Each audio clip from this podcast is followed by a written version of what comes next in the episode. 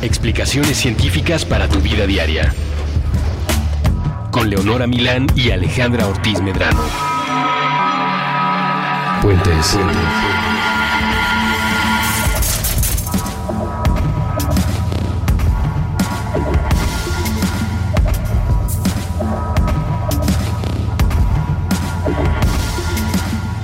Bienvenidos a un nuevo Mandarax, el favorito de Alejandra Ortiz Medrano, estoy segura. ¿Verdad, Dalita? Bueno, es- va a ser de mis temas favoritos, seguramente sí. Ajá. Bienvenidos, bienvenida mi querida compañera, colega de la divulgación de la ciencia de todos los días aquí en Puentes. Ahorita guion bajo emo en su cuenta de Twitter, Gracias, Leos. arroba Leos. Em, sí, el tema de hoy es de mis temas preferidos de la vida. No estoy segura si ya lo comentamos, pero tengo sí. vagamente un recuerdo de que al principio de Mandarax, en los primeros programas, saliste del closet de los dinosaurios. Yo creo que sí, porque es de tus temas favoritos de comentar sobre mí. Porque por alguna razón Sí. tú crees que es penoso, pero no lo es. No creo que sea penoso. Y tampoco es motivo de burla. No creo que sea motivo de burla. Claro que sí, te estás burlando en este momento. Hasta se me cayeron los audífonos. El punto es, el punto es que me gustan mucho los dinosaurios. Es que, ok, ahí te va.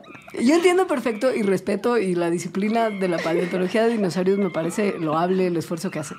Pero por alguna razón una parte de mí, como supongo que de mucha gente allá afuera, piensa en la gente que le gustan los dinosaurios como justo o en niños que nunca terminaron de crecer o en Ross Geller de Friends. Y, e- y eso te parece que... Eso que está es- muy mal. Ajá, exacto. Porque de todos los personajes de Friends, Ross Geller es el petardo más grande. Sí te parece motivo del burla.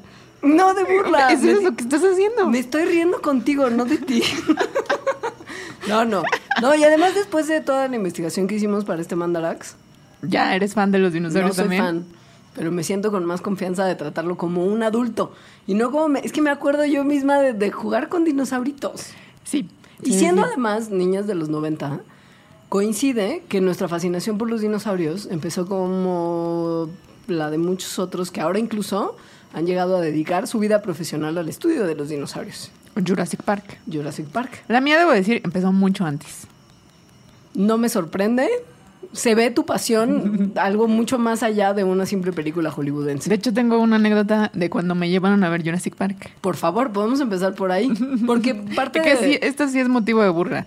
Ah, me encanta. Cuéntame. Pues yo desde muy pequeña me gustaron los dinosaurios. O sea, muy pequeña yo creo que en el kinder seguramente o algo así. Entonces cuando salió Jurassic, Jurassic Park, que yo tenía siete años, mi mamá hizo un esfuerzo muy grande por llevarme a la premier. Pero Jurassic Park no es una película para niños. No, lo es. No lo es. No, y no. menos para una niña miedosa como yo lo era. Ah, sí, no. Pero bueno, mi mamá no sabía eso y seguramente yo rogué, ¿no? Porque había que ver Jurassic Park y los dinosaurios y tal. Hicimos una fila bajo el sol de Guadalajara, Que ya hablamos también en Mandarax anteriores, creo Sí. que es infernal. ajá, de, no sé, una fila, no me acuerdo, ¿no? Porque yo tenía siete, pero muy larga. O sea, como para entrar, sí, como en una premier para entrar a ver Jurassic Park, ¿no? Sí. Entonces, fila, premier, horas bajo el sol, entramos a ver Jurassic Park, comienza, me com- o sea, comienza con esta escena de los velociraptors donde no se ven. Me comienza a dar mucho miedo. No. Sigue la película, me sigue dando miedo. Y ya en el momento en el que sale el tiranosaurio, cuando se escapa y persigue el jeep y se come al abogado ese, nos salimos del cine. No, Alejandra, no. No puede ser. Son como, el otro día la vi en Netflix. Este, son como los primeros 15 minutos. O sea, no pasan ni media hora de esto que les estoy contando. Si yo fuera tu mamá, te hubiera tirado en un basurero. Y no hubiera pasado por ti después. Hubiera sido que, te, ahí que, que se arregle. Bueno, yo tenía siete también. No, siete ya son años suficientes para no, No. ser tan marica. No, no, no, no, no, no, no. Habla con, habla con gente que tenga niños de siete. Es, no es una película para niños de siete. Bueno, el chiste es que esa es la anécdota. ¿Y después? ¿Cuándo te Después cuándo la te vi, la vi en VHS, ya no sé, como a los 11 o 12. Y luego hace como dos años, en 2013, que la volvieron a poner en 3D en el cine, la fui a ver al cine para cerrar esa anécdota con, con un poco más de dignidad. Ya no me dio miedo, la disfruté mucho. ¿Y qué opinaste? Me da mucha curiosidad saber, porque no te he preguntado aún, ¿qué opinaste de la secuela más hypeada y más... Jurassic World. Pues sí. Pues me gustó, ¿eh? ¿Por? Pues porque salen dinosaurios. Era nada más eso lo que necesitabas. La verdad, sí. Si todo lo demás no me es el parece, absurdo- no me parece, o sea, digo, la trama, la trama está pésima. ¿Cuál trama? El problema es que es como, ¿la trama dónde está? Ajá, Se les sí. olvidó la trama. Hoy no hay. Y Ups. además así, detalles cursis, y todo eso está muy mal. Sí. Pero los dinosaurios, la verdad, están muy padres. Están muy padres, Sí, pero lo que vamos a tratar de desmenuzar el día de hoy en la primera parte de este Mandarax es padres, que no pero está tan padre. ¿Cierto? Exacto. ¿Eran así los dinosaurios? ¿O qué tanto nos ha mentido la franquicia de Jurassic Park desde sus inicios? Sí. Es un tema muy del corazón de Alejandra. Sí. Espero que Yo antes, suyo. antes de comenzar con así ya con las pre- con qué está bien y qué está mal en. Jurassic Park, quiero decir que a mí Jurassic Park y Jurassic World, a pesar de las licencias cinematográficas que se tomaron, me parecen excelentes maneras de acercar al público con este tema tan increíble que son los dinosaurios. No así Jurassic Park 2, porque los tiranosaurios en Nueva York no son ningún tipo ah, de, no, de Jurassic estímulo. Park 2 y 3. La 3 mal. todavía porque vuelves por lo menos a la isla y los dinosaurios sí están un poco más en, en contexto y tiene sentido. Pero la 2, T-Rex en Nueva York me parece... Yo ni me acuerdo o sea, de so- esa. solo faltaría que llegara Terminator Se como a arreglar perro, el ¿no? asunto. Se come un perro en No, una ya ni me parte. acuerdo tampoco. Como que todo el mundo la borró cómodamente de su sí, yo la tenía muy borrada. Ajá. O sea, son como en realidad nada más tres películas, como que la 2 no existió y Jurassic World es como la tercera, la que completa la trilogía de sí le echamos ganas a los dinosaurios. ¿Cómo llegan a Nueva York? Te juro, no sé. O sea, después del- de, de la debacle que es Jurassic Park, que alguien empaque un T-Rex en un barco y diga, ¿qué tal Es si lo idea. llevamos a Nueva York para ver qué reven? Sí, no. Pero, pero, Jurassic Park y Jurassic World, sobre todo Jurassic World, es un ejemplo y creo que es importante la, como moraleja de todas estas películas, que es que los seres humanos somos incapaces de aprender de nuestros errores. Incluidos los errores que se cometieron en la película Jurassic Park. en, en la misma isla, por la misma gente. Ese señor chino que ahora, que ahora es del mal, que es el ingeniero genético de la isla. Me encanta que vuelva a aparecer. Pero además para hacerlo mal, o sea, a sabiendas de que lo que hizo la primera vez le costó la vida a mucha gente y Tiene muchos mucha, dolores de tiene cabeza. mucha avaricia científica. Se le nota en su mirada. Además, en, la, en Jurassic Park sale como con batita, como soy un científico aquí nomás que hace pruebas en una, en una cajita de Petri. Y la otra ya es como un milord así Con de Miami traje. Vice. Ajá, Ajá. sí. Porque aparte sí es medio Miami Vice, es como blazer y cuello de tortuga. Sí, me encanta.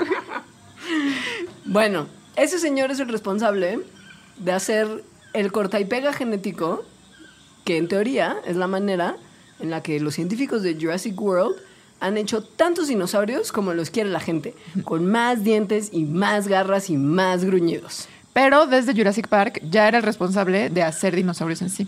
O sea, de lograr sacar el ADN de un dinosaurio De Y- un pedazo de ámbar, Ajá. de la panza de un mosquito, y de alguna manera de hacer un animal. combinándolo cómodamente para reparar los huecos que podría haber en la cadena de DNA con el DNA de otros animales que no tienen nada que ver con los dinosaurios, como Exacto. las ranas. Exacto.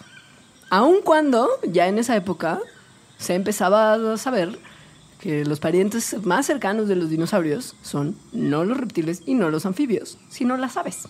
Eso es lo más padrísimo. Que además parte de, la investigación relevante en esa época corría a cargo del responsable de asesorar al equipo de producción de Jurassic Park Y en Jurassic el tema World. de los dinosaurios. Sí, que es un Jack paleontólogo Horner, exacto, que- llamado Jack Horner. Que tú amas. Es entiendo. increíble, sí. Y Sí. que él, ah, pues sí, él por alguna razón decidió que, que iba a seguir con, bueno, más bien a obedecer y acatar lo que Steven Spielberg deseaba y quería, en vez de meterle un poquito más de, de- de credibilidad al tema de los dinosaurios. Bueno, como que sí hubo ahí una conciliación entre ambos, entre la ciencia y hacer monstruos que salieran bien en pantalla. Como por ejemplo los velociraptors. Ah, esos malditos. Y sí, que en la película, desde Jurassic Park, eh, todo, durante toda la saga, son unos animales grandes, o sea, son más grandes que un ser humano. Em, son muy rápidos, son, Son- muy inteligentes. O sea, abren puertas, se comunican entre ellos como con la mirada además. Sí. Eh, cazan en grupo. Y en Jurassic World pueden incluso comunicarse con alguien que tiene parte de genes de raptores solo porque genética. Y además se comunican con ellos como con ruiditos. Se la pasan haciendo ruiditos entre ellos. ¿no? Como- Ajá, sí. ajá. Y tienen un talento extraordinario para, como en película de terror, llegar muy calladitos, muy calladitos y asomarse malévolamente. Son súper inteligentes, Son muy hasta, que- inteligentes. hasta malos. Ajá. Sí, inteligentes, astutos para el mal. Y además tienen como un alfa siempre. Eso. Al que siguen y al que le obedecen y así. Eso que en Jurassic World se llama Chris Pratt. Ju- Que en una parte increíble le preguntan, who's the alpha? You're looking at it. Me encantó eso. Pet- Petardería, yo insisto. Pero bueno, ¿eran tan inteligentes como las películas sugiere Alejandra? Eh, pues es algo muy difícil de saber, porque de los dinosaurios nada más tenemos sus huesos, basically. ¿Y cómo Em, están acomodados cuando se encuentran para de ahí inferir patrones de conducta? Sí. Aunque eso es una de las cosas muy interesantes de la paleobiología, que por huesos y por cómo se encuentran y huellas y de la manera en que murieron, pueden eh, hacer hipótesis sobre también la forma en que vivían, no solo la forma de su morfología. Eh, de los velociraptors, pues lo que creen por el tamaño de su cerebro y las relaciones evolutivas que tienen con las aves, es que probablemente sí fueran inteligentes, pero no tan inteligentes como se ve en Jurassic Park. Y no eran de ninguna manera tan grandes, eran más bien como un perrito mediano. Sí, eran como un guajolote, de hecho. Me encanta pensarlos como un guajolote. Sí, o sea, un velociraptor medía, no, pesaba como 20 o 30 kilos. Y llegaba, o sea, una persona parada llega pues como a la rodilla. Sí, como un guajolote. Más larguito, ¿no? Porque su, la forma de su cuerpo es como más larga. Y más pesado, porque el guajolote de 20, 30 kilos haría muy abundante la Navidad. Más pesado, sí, como un perro mediano. Sí. Ajá, sí. Sí había otros de su linaje más grandes. Por ejemplo, Utahraptor, que está muy emparentado con Velociraptor, es más o menos del tamaño que se ve en la película. Y hay otro que se llama Deinonychus, que también tenía unas garras muy grandotas, que también era como más o menos del tamaño de la película. Ahora, parte de lo que se retrata en Jurassic Park respecto a la inteligencia de los raptores y la manera en la que los vemos con esas caritas astutas y malévolas, tiene más acercamiento a la realidad de lo que originalmente se quería que se tuviera. Por ejemplo, cuenta Jack Horner, este tu novio paleontólogo, que en su momento quería Spielberg que los raptores entraran a la cocina hicieran algo muy parecido a lo que hacen los reptiles, que es sacar su lengüita Su lengüita bifurcada. bífida, ajá. Ajá. Y, Y oler así, y oler, ajá. ol- que es como que- hacen las serpientes. Claro, pero nosotros no sabríamos en la película, nada más sería un detalle coqueto de, de, de lengüita salida. O sea, el, el personaje promedio que iba a ver Jurassic Park en los 90 no tenía idea de lo que tú a continuación nos vas a explicar. Pero justo Horner decidió que ese tipo de características reptilianas tenían que dejarse de lado y empezar a empujar la hipótesis que se tenía en ese momento medio desarrollada de que en realidad eran animales de sangre caliente. Que ese es uno de las grandes eh, pues atinos de Jurassic Park. O sea, si, si ven películas incluso anteriores eh, a Jurassic Park donde salen dinosaurios, pues son muy reptiloides, en el sentido de que los reptiles se mueven, como son de sangre fría, quiere decir que no regulan su temperatura corporal por sí solos, por eso se ponen al sol, para calentarse y poderse mover. Eh, por lo tanto, la velocidad de su metabolismo y de cómo se mueven depende de la temperatura. Claro. Entonces hay veces que son muy lentos, que pueden ser muy lentos. Eh, la- los animales de sangre caliente, por el contrario, se regula la temperatura internamente solitos. Siempre tenemos los seres humanos, por ejemplo, la misma temperatura y por eso nuestros metabolismos son más rápidos y nos podemos mover más rápido. Claro.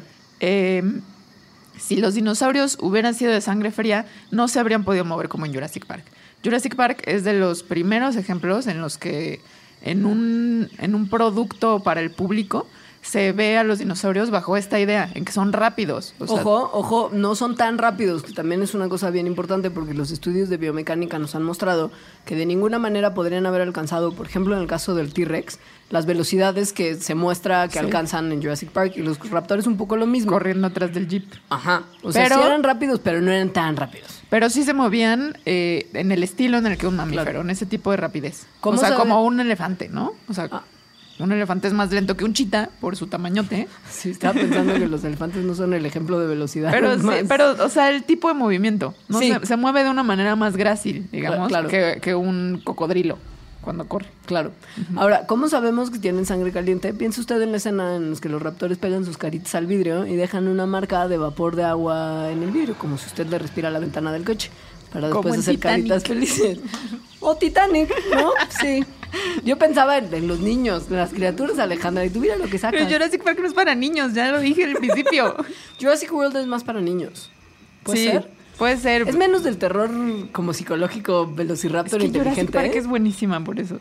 Sí. Pero bueno, entonces ahí empezamos con ciertos errores y ciertos aciertos. Ahora, nos decías que las serpientes, entonces, nada más como para dejar esto, esto me impresiona mucho, las serpientes huelen por la lengua. Sí, las serpientes tienen en sus lenguas, en sus eh, unas, unas cositas que agarran las moléculas de, de, de olor que hay en el aire. Entonces, de esa manera, es más o menos como lo hace nuestra nariz. Entonces, de esa manera captan esas moléculas de olor y pues sí, huelen con su lengüita. Es Por más- eso la sacan. Es mucho más parecido a lo que pasa con los perritos. ¿Te acuerdas que en el Mandarax número 3 hablamos de los perritos y los gatitos? Sí. Y hablamos que los perros, cuando le huelen el trasero a otros perritos, Captan no- información. Claro, y no se ven distraídos por el olor de lo que sale normalmente del trasero de los perritos, sino que pueden recibir todas las señales químicas gracias a un órgano que es el órgano de Jacobson, que es justo en el que está en la boca de los reptiles y que les permite recibir estas moléculas y las manda directo al cerebro. No de todos los reptiles, de las Sí, serpientes y las lagartijas. y unas tortuguitas. Sí, en fin. Seguimos con el tema de los dinosaurios. Si no sabemos muy bien cuál era su conducta, salvo por cómo están acomodados en los lugares en los que encontramos sus fósiles, ¿cómo demonios, Alejandra, sabemos cómo suenan los dinosaurios? Porque justo hablábamos del... de los, ajá, de los raptores y no tenemos ningún tipo de, de evidencia realista. Directa, que- directa, digamos. Claro, Ajá. de cómo podría sonar un dinosaurio. No, pero sí sabemos cómo suenan sus parientes más cercanos, que de hecho los paleontólogos actuales les llaman dinosaurios, que son los pájaros. Pero eso es porque son insoportables. Los paleontólogos. Sí. Son dinosaurios no aviales, así se les dice a las, a las aves. Porque sí, o sea, las aves son dinosaurios.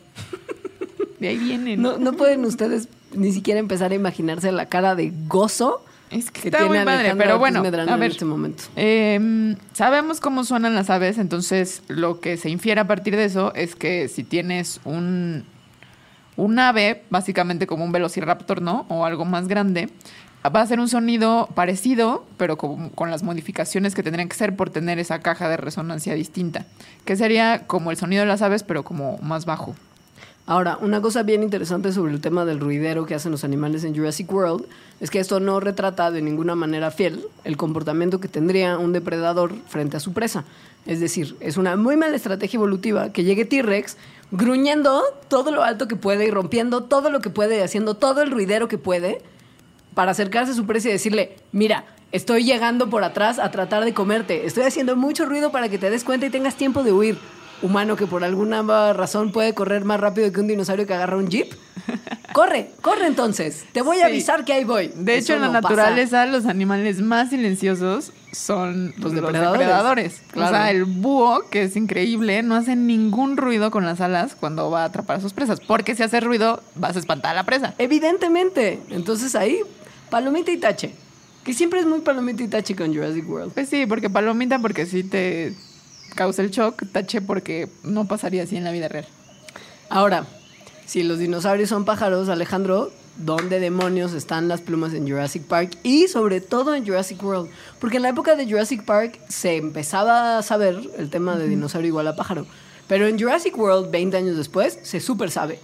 Sí, pues licencia cinematográfica extreme.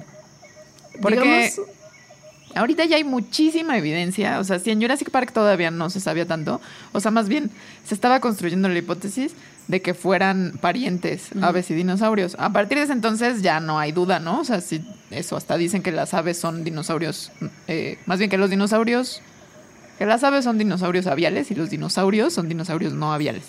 Eh, pero además, últimamente se han encontrado evidencia de que dinosaurios que nosotros ya conocemos como dinosaurios, o sea, como velociraptor, parientes de los tiranosaurios, tenían plumas. Muchas. Pero muchas. Muchas. Eran como gallinas con patitas de, de- de velociraptor, justo. Sí, estaban y tenían hoy vi en la mañana que encontraron uno, un, un pariente de velociraptor además, sí de dos metros de largo, o sea, muy grandote, que tenía alas. Alas.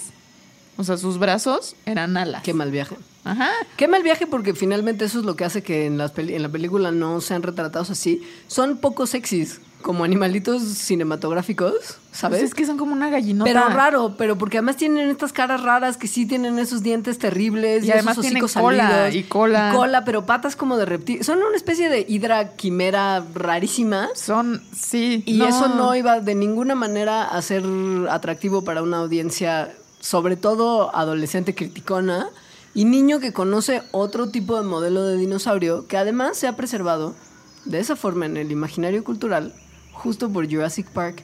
O sea, hay un montón de paleontólogos que reportan y gente que trabaja, por ejemplo, en museos de historia natural, maestros de ciencias, etcétera, que reportan que las preguntas que les hace la gente normalmente tienen que ver con el modelo de dinosaurio que está en nuestras cabezas después Pues sí. de ver Jurassic Park. Pues sí. Generaron en el público una idea fija, además, inamovible, de cómo son los dinosaurios. Y que lo que le arde mucho a los paleontólogos de esta nueva entrega es que justo no se está haciendo nada por corregir los errores que pudieron haberse creado en la mente de las personas a raíz de la primera película. O sea, ponerlos todos llenos de plumas. Pues eso hubiera sido lo ideal, pero pues hubiera sido como... mm. Y justo la manera en la que se salvan... Gallinota. Claro, y la manera en la que se salvan del tema es como diciendo...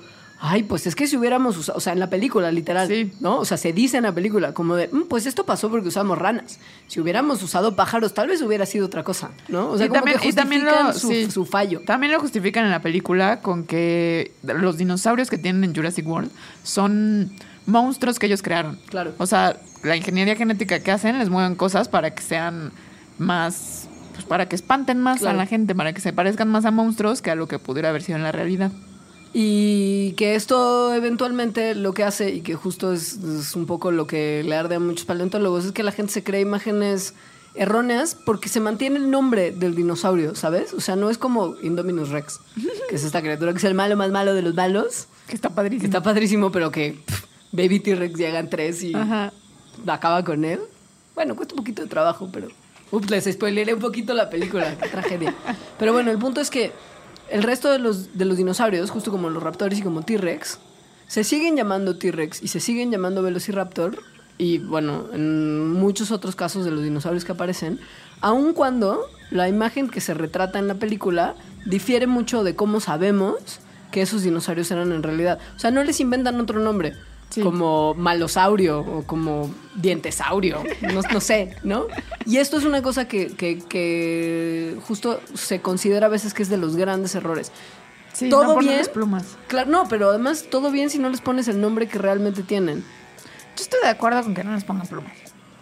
Nadie quiere ver gallinas gigantes corriendo atrás de gente. Mm, Y además me parece justo muy interesante como el proceso de cómo ha cambiado dentro de la ciencia. O sea, hace 30 años, 40 años, dentro de la ciencia se pensaba que los velociraptors no eran así. Si le hubieras preguntado a un paleontólogo, dibuja un velociraptor, te lo dibuja como en Jurassic Park. Si ahorita le preguntas, le va a poner plumas. Y entonces eso, lo que se ve en, la gente que no está dentro de la ciencia, como que va cambiando, pero a un ritmo distinto. También me parece bien interesante. O sea, en realidad nunca vamos a saber cómo se veía un dinosaurio.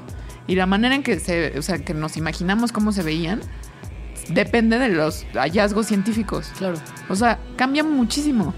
Ahora, el si es posible o no, independientemente de cómo se vean y cuál sea el resultado final, y Jurassic Park y Jurassic World o no, en la siguiente parte del programa, después de un breve corte al que vamos a ir a continuación, les vamos a explicar si en algún momento sería posible traer cualquier tipo de dinosaurio, plumas o no plumas, Chan, chan.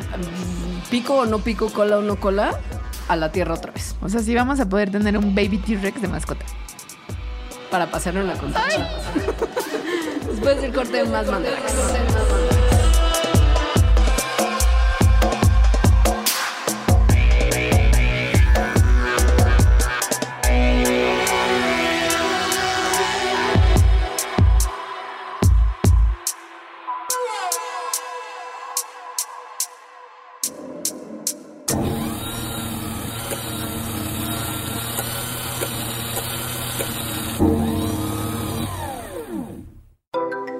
Han cambiado tus formas. Como en otras ocasiones has pensado en aceptación y renuncia.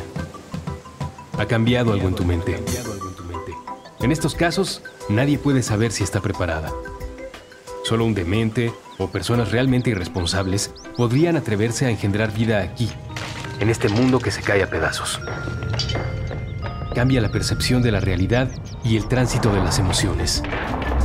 Te vienen a la mente todas las historias de discriminación y acoso que has escuchado.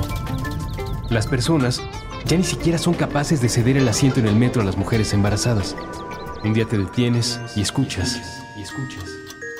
Y parece que fueras capaz de percibir todo lo que sucede dentro de tu cuerpo y fuera de él. En realidad, tu vida apenas comienza. La jefa. Maternidad moderna. Con Ifigenia Martínez Urdaneta.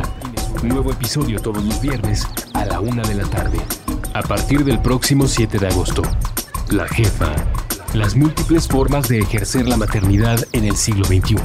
Puentes.me.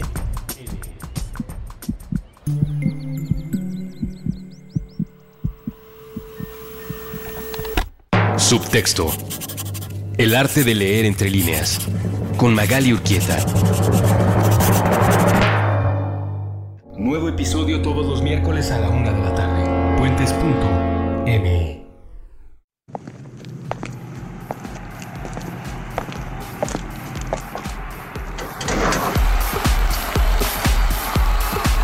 En contradicción del aislamiento. Puentes.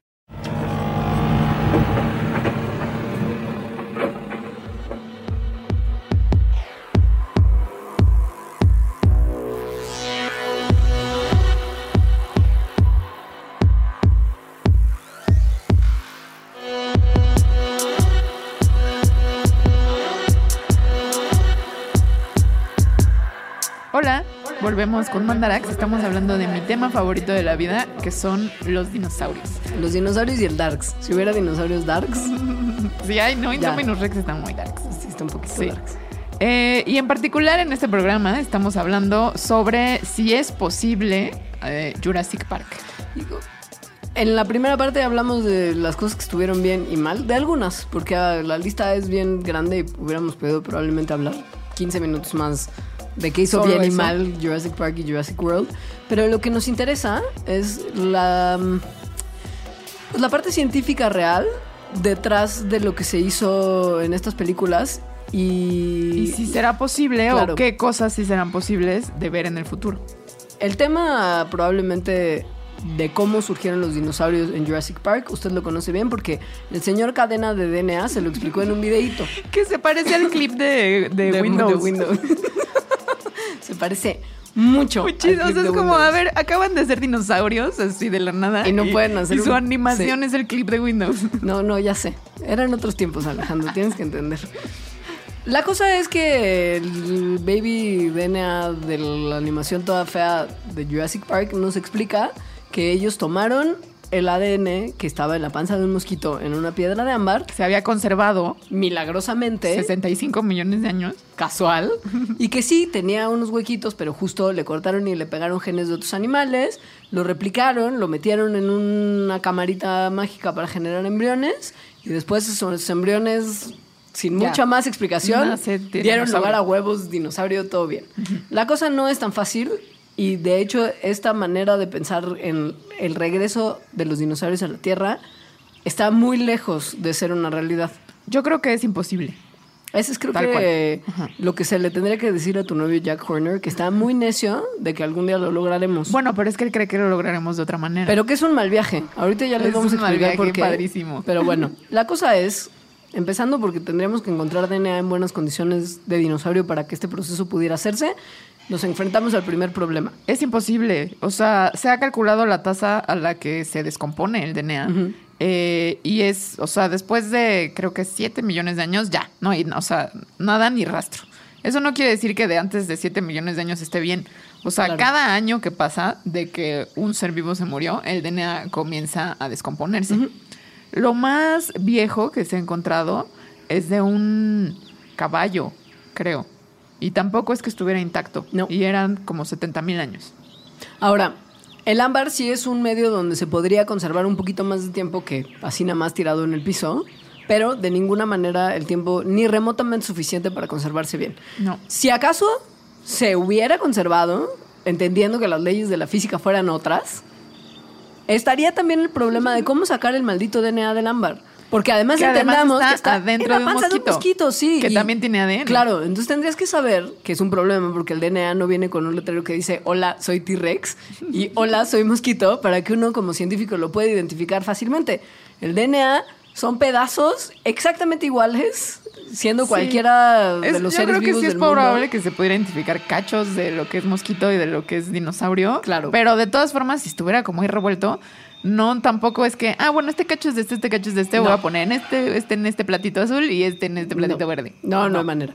Después, habría, si acaso lográramos sacar las secuencias suficientes, intactas, separarlas del mosquito y del dinosaurio, habría que secuenciarlo y armar realmente el código genético del animal a partir de pedazos. En un orden, porque el orden en el ADN es importante. O sea, en el orden correcto, en un orden que no nos vaya a dar como una bola con dientes. Como en el caso de los Simpson cuando Bart convierte a una rana en un príncipe Ah, y sí. sale como una especie de mutante verde que solo vomita y dice, mátenme, Ajá, sí. mátenme. Exacto. ¿Así? Ajá. Así es lo que no queremos.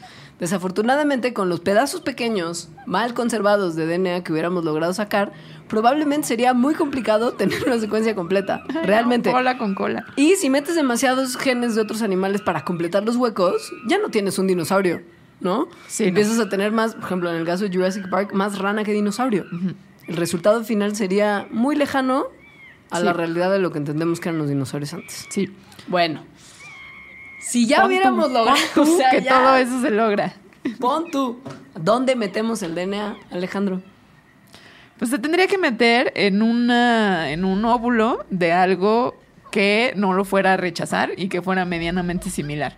Entonces, ¿qué hay medianamente similar a un tiranosaurio? Nada. Pájaro. Pájaro, pero no es del tamaño, por No, ejemplo. no. O sea, no hay ningún pájaro ni siquiera cercanamente del tamaño de lo que era un tiranosaurio. No tiene nada que ver el contenido de los huevos, por ejemplo, de cocodrilos, donde tal vez podría caber, con lo que necesitaría el componente embrión dinosaurio para llevarse a término con bien. Necesitarías algo realmente similar que no existe en la existe. naturaleza hoy en día. Considerando además que lograste acomodar el DNA en cromosomas, que también es un paso bien complicado para la ingeniería genética. Porque además, eh, no- para hacer un ser vivo, o sea, cuando ya está como óvulo fecundado y empieza a volverse lo que tiene que ser, no nada más interviene el ADN, también intervienen cosas que hay en el citoplasma. Sí. Es decir, la célula en la que se le mete el ADN, pues tiene instrucciones que le van a dar a ese ADN. Entonces, no nada más necesitaríamos el ADN del dinosaurio, necesitaríamos también como la cámara de incubación, Sí. que sería el citoplasma. Y pon tú que todo lo demás ya lo hubiéramos logrado resolver. O sea, en una situación absolutamente milagrosa, tenemos la última particularidad de que no conocemos en realidad las condiciones ambientales que necesitaría esa especie para poderse desarrollar. O sea, Sí. pon tú que logramos que Baby Dino salga del huevo que milagrosamente conseguimos, creamos, etcétera, del pegoste de ADN que le construimos. ¿A qué tipo de condiciones lo tenemos que someter para que sobreviva? De enfermedades, por ejemplo. La mitad del desarrollo de los seres vivos viene del, del como influjo de, ambiente. de información de lo que está afuera. Sí, del o sea, ambiente. No solo No. los dinosaurios han cambiado en 65 millones de años, también los virus que los infectaban. El planeta mismo, el clima, las condiciones de humedad, de... No. Sí. No, no. O sea, esto, así como Jurassic Park lo planteaba, por lo menos, nunca jamás de los jamases No. va a pasar. No, no se va a poder clonar un dinosaurio. No. Nunca. Ahora, entra Jack Horner y su absoluta cero ética profesional. A mí no me parece que no sea ético. ¿No te parece, ¿no te parece poco ético lo que están creando en sus laboratorios? No. ¿Y sus planes malévolos? No, me parece padrísimo. Ok, ok. Vamos a explicarle a la gente qué demonios está haciendo ese maldito loco. Bueno, ese maldito loco que tú llamas, Jack Horner, eh, tiene esta idea de que, bueno, como los dinosaurios son, bueno, como las aves en realidad son dinosaurios más bien, entonces los embriones, las aves, se podría crear con ingeniería genética, moviéndole ciertos genes, aves modificadas que se parecieran cada vez más a un dinosaurio. O sea, algo así como echar en reversa todo el proceso evolutivo que ha ocurrido a lo largo más de o millones menos. de años. O sea, lo que ustedes tienen que saber es que los animales, todos los animales, somos como una caja de legos y tenemos como las piezas de una caja de legos adentro. Si, si salimos en forma de humano es porque esos legos se pusieron en forma de humano, pero se pueden construir de otra forma que salga en forma de burrito. Somos pedacería química pegosteada. Con casi la misma caja de herramientas, justo, o sea, con los mismos legos, pero acomodados de una manera diferente. Ese acomodo depende de las reglas que vienen en el ADN, o sea, de genes que se prenden o no se prenden en ciertos momentos. Por ejemplo, los humanos, cuando estamos en la pancita de nuestras mamás, en algún momento tenemos estas como, ¿cómo se llama lo que hay entre los dedos? ¿Membranas? Como una membrana entre los dedos, como si fuéramos... Patos. Patos, ajá. Entonces esa membrana después, el gen que la hace, se apaga y entonces se quita esa membrana. Hay gente que nace todavía con ella. Y nadie los bulea en la escuela porque vivimos en países muy civilizados de gente bien educada. Las implicaciones que tiene esto que estoy diciendo es que en realidad, eh, si fuéramos científicos malvados, eh, bueno, Como Jack Horner. como- no, bueno. Tal vez. Podríamos prender y apagar esos genes, porque además ya tenemos la tecnología que nos permite hacer eso y ver qué sale. O sea, es como, a ver, embrión de, de gallinita, te voy a prender estos genes que yo creo que darían una cola, como O- de dinosaurio. O unas patitas de T-Rex. O, un, pico de dinosaurio. hociquito, en sí, vez de pico, un hociquito. Y pues ya lo hicieron. Mal viaje número uno del Mandarax de hoy. El chiquenosaurio. Sí. Y además, según yo, ese que vamos, del que vamos a contar ahorita no es lo primero que hacen de No, esa seguro forma. O sea, yo ya había visto hace unos años que en, en embriones de pollo les prenden unos genes que hace que les empiecen a crecer dientecitos. O ¿Qué sea, es? da un pico con dientecitos. Claro que es parte importante del asunto de, de regresar a la etapa dinosaurio, expresar esas características. O pues. sea, los, los pollos, las aves, tienen los genes para hacer dientes, solo Sí. que esos genes no se les prenden y les sale un pico. Hay un equipo de gente, además del laboratorio Jack Horner, que es probablemente el que es más irresponsable en sus procedimientos, porque Jack Horner realmente quiere tener un dinosaurio bebé. ¿Y estás seguro de que lo va a hacer? Además, en 10 años. ajá. Yo creo que sí. Bueno, va a salir algo como ese de los Simpsons. No lo sé. Pero unos tíos en Harvard lo que hicieron fue generar un, un hociquito de dinosaurio en vez de pico en unas aves que estuvieron modificando neciamente sus genes durante también como una década o algo así. Y que es uno de los primeros pasos que se necesitarían para empezar a obtener animalitos más parecidos a los dinosaurios, aun cuando todavía hay un camino larguísimo que recorrer. Ojo, esos, esos pollos modificados, bueno, no sé si eran pollos, esas aves modificadas no nacieron. O sea, no, no, no hubo un, un animalito con su pico hecho hocico. Se vio todo en embrión. Ajá, sí, se Claro. vio todo en embrión. Esa es la parte donde entra la ética. No hay ningún tipo de comité de ética que aprobaría que esas investigaciones llevaran a cabo, Yo creo bueno, que sí. llevaran a término. Según yo no, porque justo el problema de hacer todo este tipo de modificaciones es que no sabes cómo el cuerpo del pájaro va a recibir la modificación. Y probablemente Sí. podrías estarlo exponiendo a sufrimiento que Yo no creo que se sí acepta. sufrirían y sería muy difícil que en realidad se llevara a término su desarrollo, o sea, que naciera. Pero si lo lograran hacer, no creo que nadie les dijera que no. Imagínate. No lo sé. Entonces, bueno, el chiste para tener, o sea, como las diferencias más grandes que entre dinosaurios, como entre un velociraptor, por ejemplo, y un ave actual, es eso, ¿no? Las aves tienen pico, los dinosaurios tienen hocico con dientes, las aves tienen alas, los dinosaurios tienen brazos y, y pues sus extremidades como manitas, o sea, dedos. Y los dinosaurios tienen cola, las aves no tienen cola. Entonces esas son las tres características en las que se tendrían que enfocar para modificar en embriones de ave y que dieran, que expresaran esas características más de dinosaurio. Jack Horner es el que está tratando de hacer en su laboratorio todo lo que falta. Deja tú el hociquito y los diencitos. Él está tratando de hacer el tema de extremidades Y cola. incluyendo cola. Que justo el problema es que el resultado final sería un animalito probablemente muy infeliz y Sería un le- monstruito. Pues sí, Sí. que eso es donde entra justo la parte ética, que tiene una, un papel bien importante en lo que hablaremos el resto de este programa y que tiene que ver justo con la idea de, bueno, ok, pon tú que lograron ya sacar el hociquito con los dientes en el chiquenosaurio. Chiquinosaurio. Pollosaurio. Y pon tú que Jack Horner se sale con la suya y logra cola y manitas de T-Rex. Y entonces pon tú que logra conseguirse su T-Rex bebé emplumadito. Híjoles, qué padre. La pregunta del millón es, ok, pon tú que algún día podamos. ¿Debemos? ¿Se ocupa? Sí, es una ¿como cosa que le ¿Como va, claro, es una cosa que le va a traer beneficios al planeta en el que vivimos. Deja toda la humanidad porque no estamos aquí pensando en ningún tipo de antropocentrismo en el que estamos viendo qué beneficios nos traerían a nosotros los seres humanos, los animales que podríamos traer de vuelta de la extinción, como los dinosaurios. Estamos pensando al planeta. Al planeta, ¿qué efecto le merecería? O sea, ¿qué pasaría en el planeta si trajéramos de vuelta a seres que llevan muchos millones de años sin estar? O bueno, a nuevos seres, monstruitos También. raros. Ajá.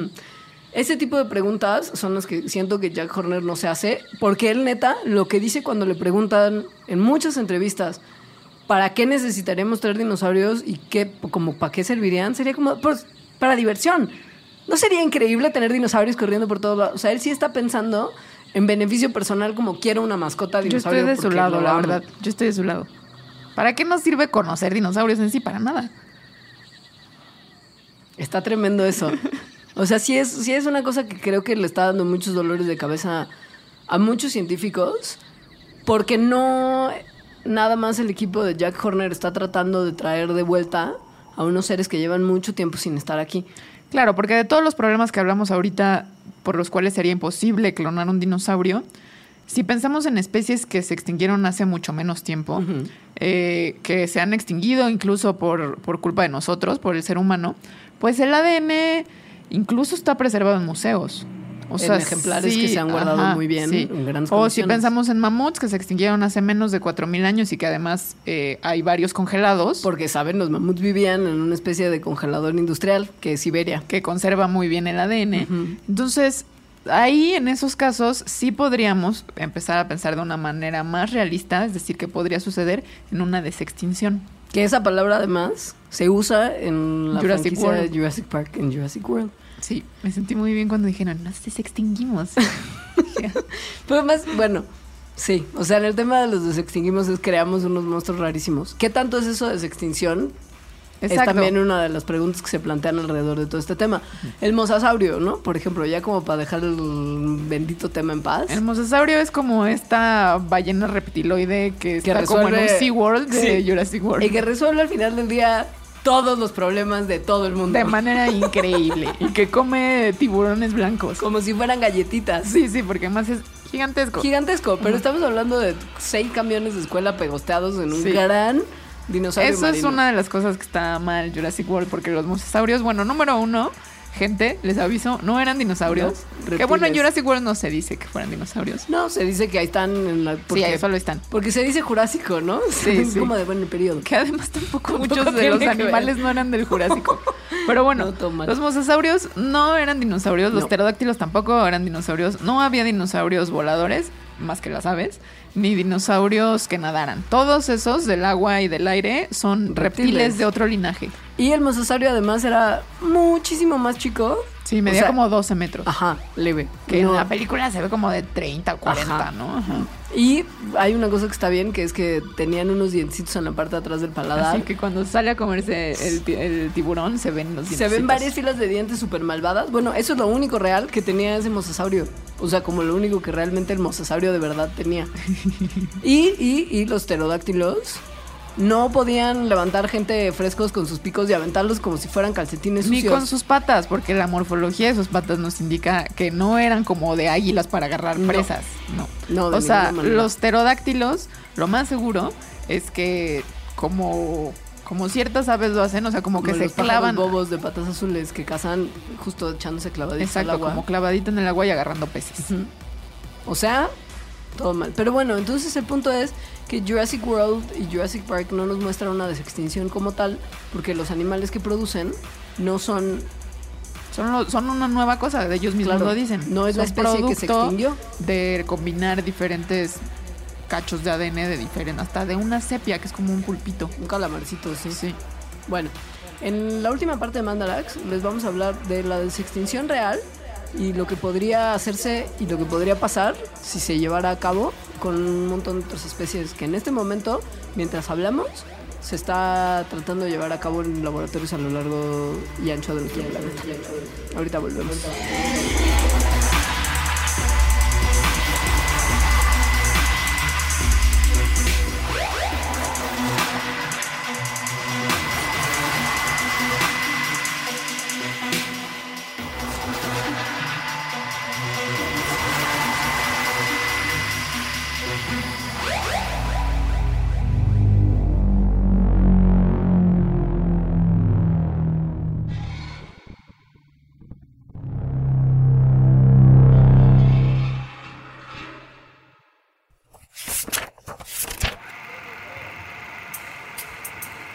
Durante las semanas recientes, ahora que nuestros programas han estado subiendo a la red, la pregunta se ha repetido.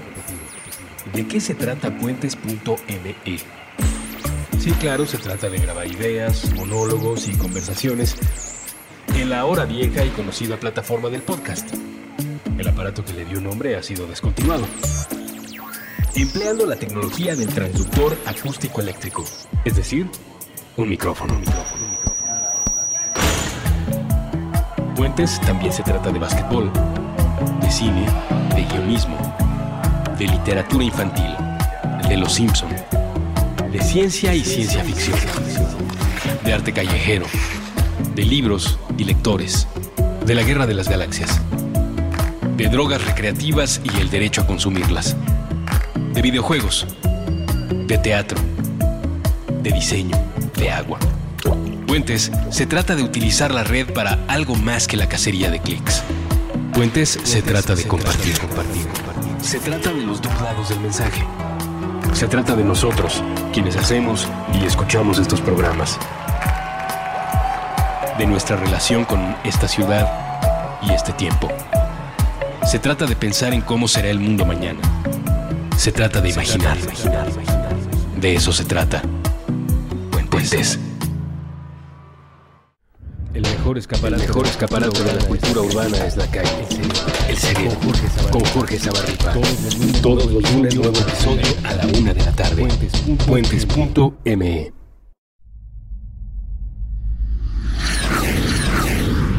Intercambios horizontales. Puentes.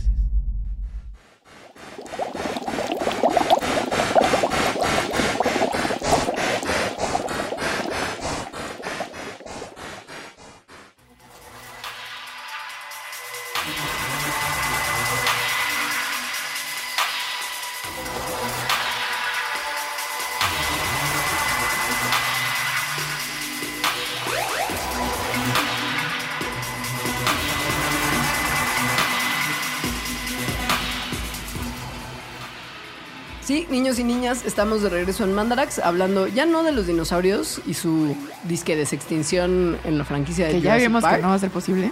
y que no es desextinción, que eso no eran dinosaurios, eran cosas raras, monstruos. Y en la última parte del programa les vamos a hablar de esfuerzos que sí se están haciendo para desextinguir de manera más realista algunas especies que en parte se extinguieron por nuestra culpa y nuestras actividades irresponsables. Como el pájaro dodo. Como estas ranas bizarras australianas que Ay, regurgitaban a sus hijos. Como el bucardo y la historia de la cabra Celia que ustedes conocerán en, esto, en estos 15 Como el lobo marsupial. O tilacín. Sí. Como el mamut per- peludito, que ese no fue tanto culpa nuestra, pero que también estamos tratando de hacer que vuelva. Y, Y como el lista- neandertal. Ay, no, qué bajón, eso sí. bueno. Jurassic Park no, pero Parque Pleistocenic Pleistocénico Park. puede ser. O sea, mamuts. O sea, mamuts y otro tipo de mamíferos ungulados con sus patitas. Bueno, como tigre dientes de sable. Ajá. Toda esta megafauna que existía en el Pleistoceno y que convivió con seres humanos hasta que Sí. se extinguieron. Esto se está tratando de hacer en el congelador del planeta que se llama Siberia. Siberia. Además, la parte más fría de todas las partes frías de Siberia, que es Sibe- Siberia del noreste. Que además, esta parte de Siberia es una extensión grandísima de tierra. eh, que tiene. que su vegetación es como un musgo. Nada musgo. productivo. Nada productivo. Si en cambio fuera un lugar productivo, como fue en el Pleistoceno, eh, serviría además para combatir cosas como el calentamiento global, porque con más vegetación, pues absorbería Más más, dióxido de carbono. CO2. Exacto. ¿Qué pasa y por qué Siberia se convirtió en esta extensión de terreno árido musgoso? Pues un poco que al momento en el que se perdieron todos los grandes mamíferos. Ojo, esto es una hipótesis que se tiene, no hay manera de probarlo, porque. Pero bueno, es una hipótesis tiempo. no alocada. Ajá.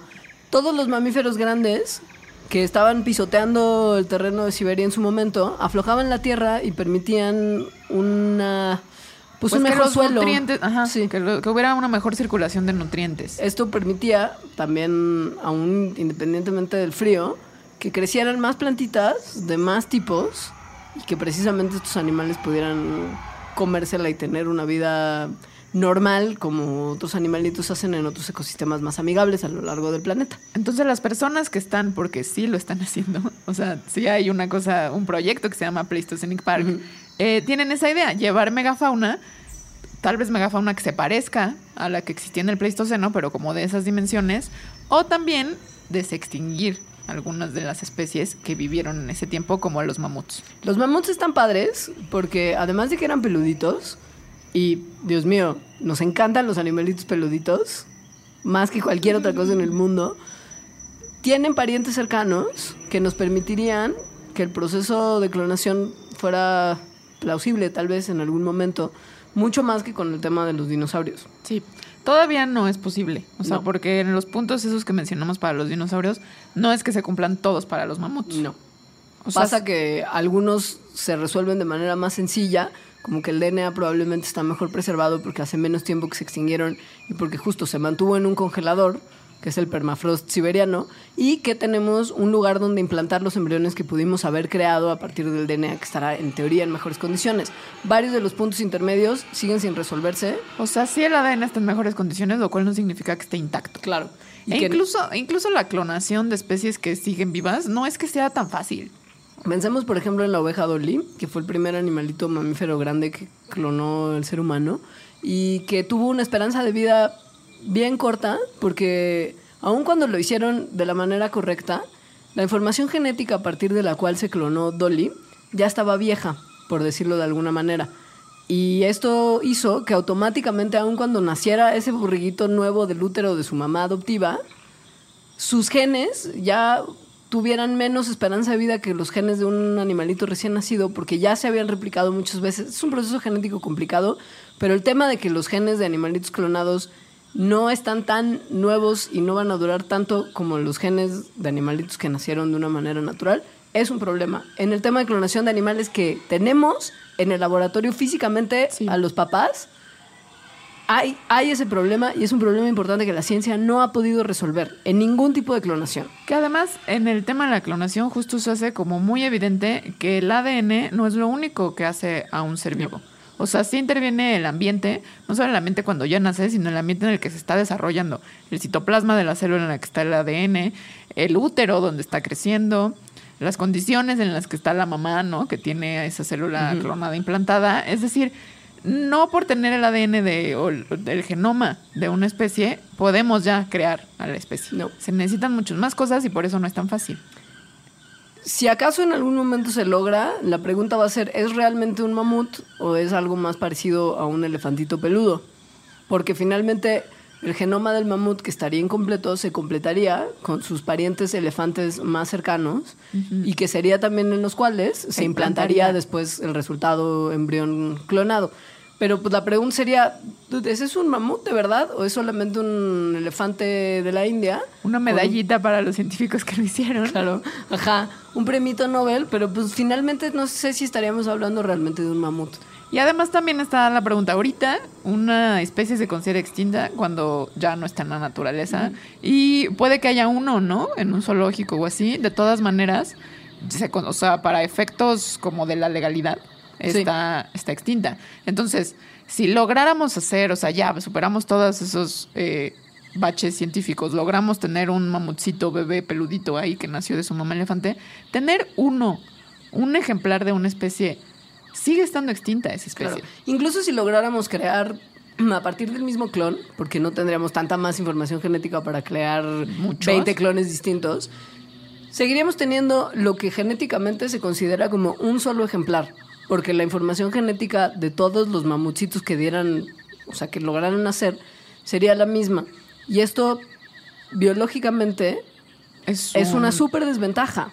Sí, no puedes tener poca diversidad genética. De eso es hecho, de hecho, ese es otro de los problemas con las especies de las que ya quedan muy poquitos. Ajá. La diversidad genética se reduce y entonces, pues, pierdes información esencial, se comienzan a reproducir entre ellos y si hay, por ejemplo, genes de cosas que no son tan favorables, Una enfermedad lacra genética, por ejemplo. pues entonces en tu la próxima generación en los hijitos, esa enfermedad lacra va a estar más representada de lo que estaría representada en una población más grande. Y si llega una plaga malévola y misteriosa que mate a prácticamente todos los ejemplares de esa población, no lograrían sobrevivir los que tuvieran una ventaja que les permitiera resistir esa plaga de manera más Porque no existen. exitosa, porque no habría variabilidad. No habría este animalito que tiene alguito en sus genes y alguito en su composición que le va a permitir sobrevivir de manera más adecuada.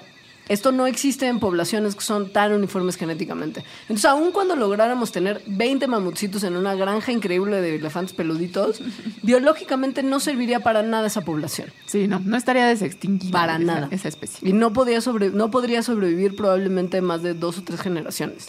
Pero bueno, siguen haciendo el intento y yo creo que lo vas a, hacer- a seguir haciendo porque es muy atractivo. Sí. En realidad, sí. O sea, yo, yo sí creo que en años, no sé cuántos años, pero 30, van a poder clonar algo como un mamutcito Puede o con ser. genes de mamut. Ahora, eso tiene amplias posibilidades turísticas, ¿no? Como ir a Parque Pleistocénico en Siberia.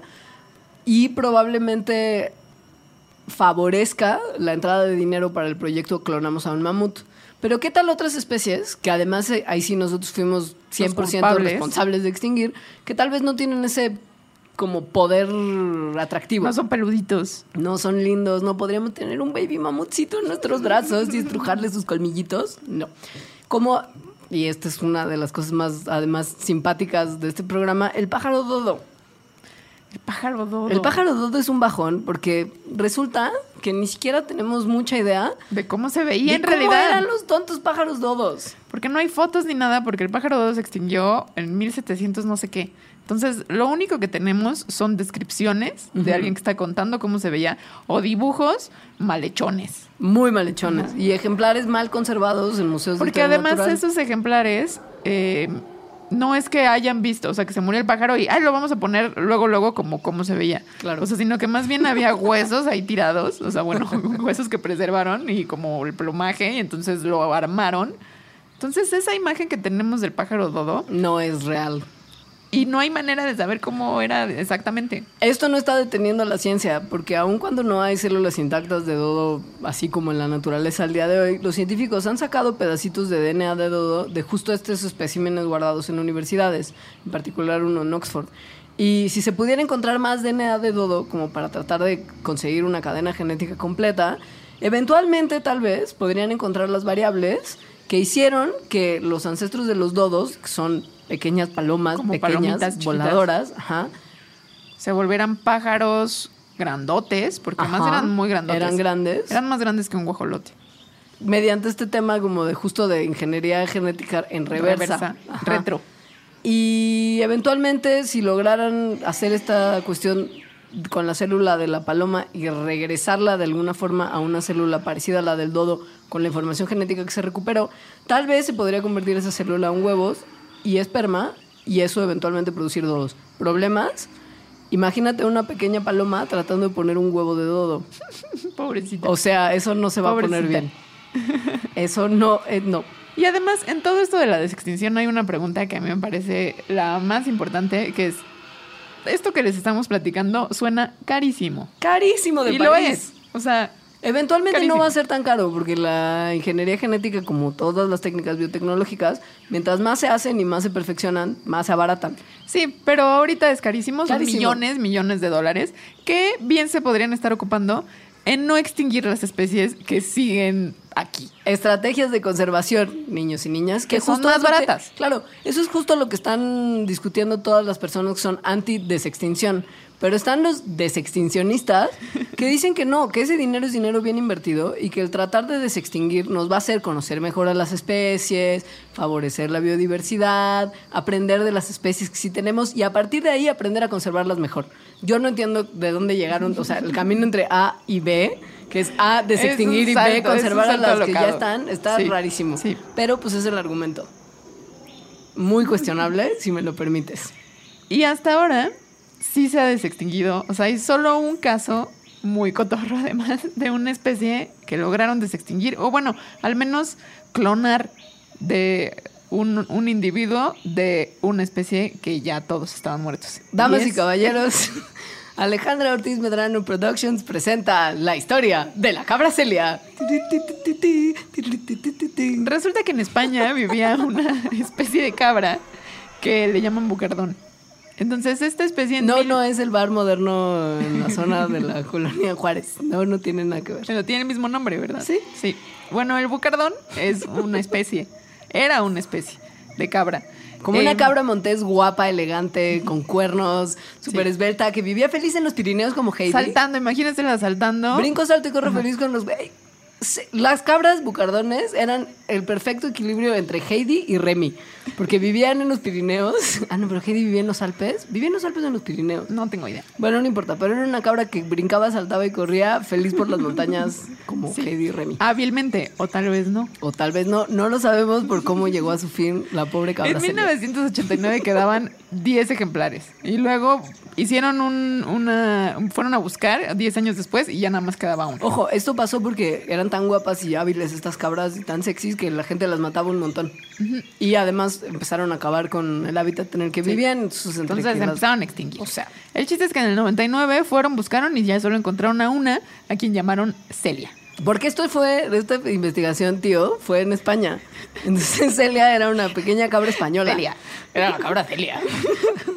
sí, sí. La cabra Celia, pues era la única que quedaba de su especie, así que le pusieron como un chip para rastrearla y así, ¿no? Para saber qué pasaba con su vida. Este chip además tenía la particularidad increíble de que cuando Celia se muriera, el chip les iba a avisar a los veterinarios españoles que la cabra Celia había llegado a su fin. Esto pasó.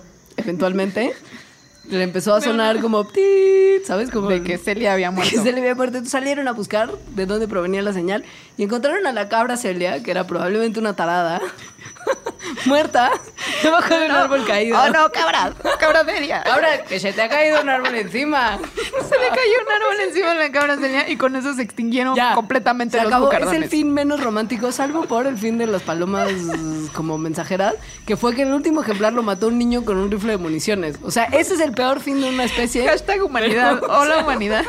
Pero bueno, Celia, que era una tonta, se le cayó bueno, un árbol encima y se, se- muere. Como tenía este chip, que entonces fueron, vieron que estaba muerta y rápidamente agarraron su ADN y lo preservaron.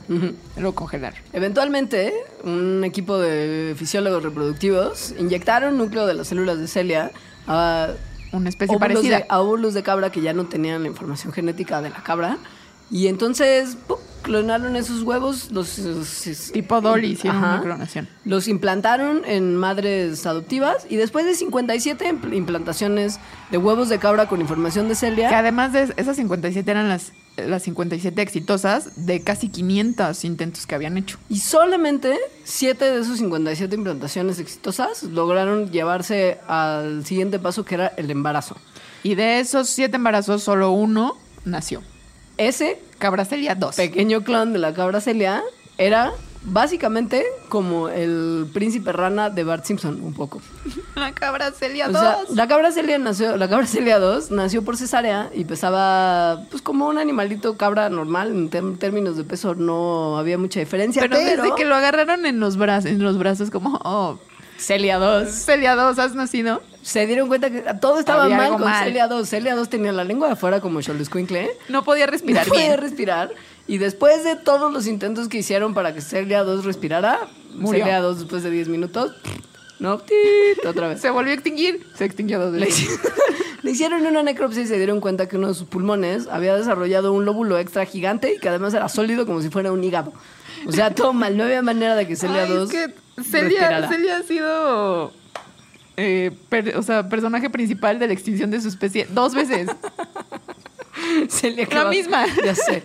No, no, la historia de Celia es terrible. Pero hay que tomar en cuenta que Celia se hizo en una época en la que no era de ninguna manera fácil y obvio hacer este tipo de, de experimentos genéticos de clonación. Hoy en día la tecnología está mucho más avanzada y el doctor Fernández Arias, que fue el responsable de la clonación y del cuidado de Oh, ajá. Celia. ese señor está muy optimista de que pueda pasar. Ya no nos queda mucho más tiempo para hablar de ejemplos animales, pero toquemos brevemente el tema del neandertal nomás por no dejar, porque no solamente se está tratando de, de desextinguir a un montón de especies, tanto vegetales como animales, que en algún momento echamos nosotros los humanos a perder, sino que también estamos tratando de pensar en la posibilidad de desextinguir a algo que, pues de cierta forma, nosotros también echamos a perder. Más o menos los neandertales, porque los neandertales, pues tenemos al menos su genoma. Lo tenemos y bastante bien conservado. Eso no Sí, quiere decir que tengamos su. A- su ADN intacto, No. O sea, sino que más bien a partir de diferentes restos que existen del neandertal hemos podido reconstruir, eh, sí, cómo van las letras adentro de su ADN. Y tenemos un montón de padres y madres adoptivos potenciales, que somos toda la nosotros. humanidad. Hola, seres humanos, porque somos los parientes más cercanos del Neandertal. Y somos muy parecidos. Ahora, piensen en lo que le pasó a la cabracelia 2. Si la cabracelia 2 tuvo un proceso tan largo y tan complicado para poder nacer, que implicó un montón de malos embarazos y abortos y mm, decenas y decenas de intentos fallidos, y eran cabras, y ya hay unas cosas de cuestionamiento ético de estuvo bien hacerle eso a todas esas cabras, imagínense hacerlo con madres humanas, tratando de llevar a término un embarazo no, neandertal. nunca dejarían que eso pasara. ¿Y qué pasaría si Baby Neandertal naciera? ¿Y cómo lo, in- lo insertas en una sociedad llena de millennials? Y, y de gente racista Que claramente- con los mismos humanos. Porque aparte son, tienen un aspecto físico muy distinto al de los humanos y serían buleados por chaparritos, por gorditos, por cabezones. Son una especie distinta. Son una especie Pero distinta. son humanos también. Eso, realidad. Eso no va a pasar. Pero lo que es bien preocupante y que justo nos tiene que dejar pensando para próximos Mandarax es que cada vez estamos más cerca de poder hacerlo. Yo creo que, yo creo que es una, un buen plot para una película de terror. O así, de suspenso. Como de Sharknado, ¿sabes? Como este tipo de películas de terror irónicas. Como la invasión neandertal. Como Nandi Nandito. El ataque de Nandito el Neandertal. Me encanta. Alejandra, ya no tenemos más tiempo para este Mandarax. Espero que Bueno. te haya parecido tan divertido como, A mí se me hizo como, muy divertido. como amerita un tema de tu. y ojalá volvamos a hablar de dinosaurios. Me imagino que lo haremos. Sí. Eventualmente. y gracias por escucharnos. Recuerden que estamos todos los miércoles a las 10 de la mañana con programas nuevos aquí en Puentes. Que nos pueden dejar comentarios aquí mismo en la página web de esta estación. O en nuestros twitters. Que el mío es arroba alita-emo. Y el mío es arroba leos. Gracias por escucharnos. Adiós. Adiós.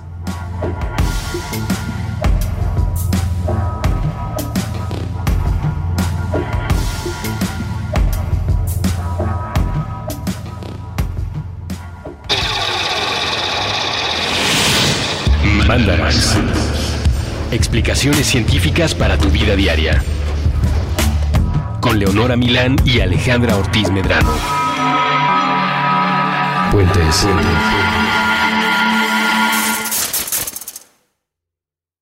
Top Expansión Tecnología. Gadgets. Lanzamientos, reportajes y el negocio de las tecnológicas. En 10 años, el metaverso aportará 5% al PIB de Latinoamérica. Internet ha representado muchos cambios para el mundo y la religión no se ha escapado de ello. Los mexicanos cada vez tenemos casas más tecnológicas. Todo en menos de 5 minutos. Top Expansión Tecnología. Xbox tiene una nueva multa. Adam Mosseri, director de Instagram. Top Expansión Tecnología. De lunes a viernes a partir de las 6 de la mañana.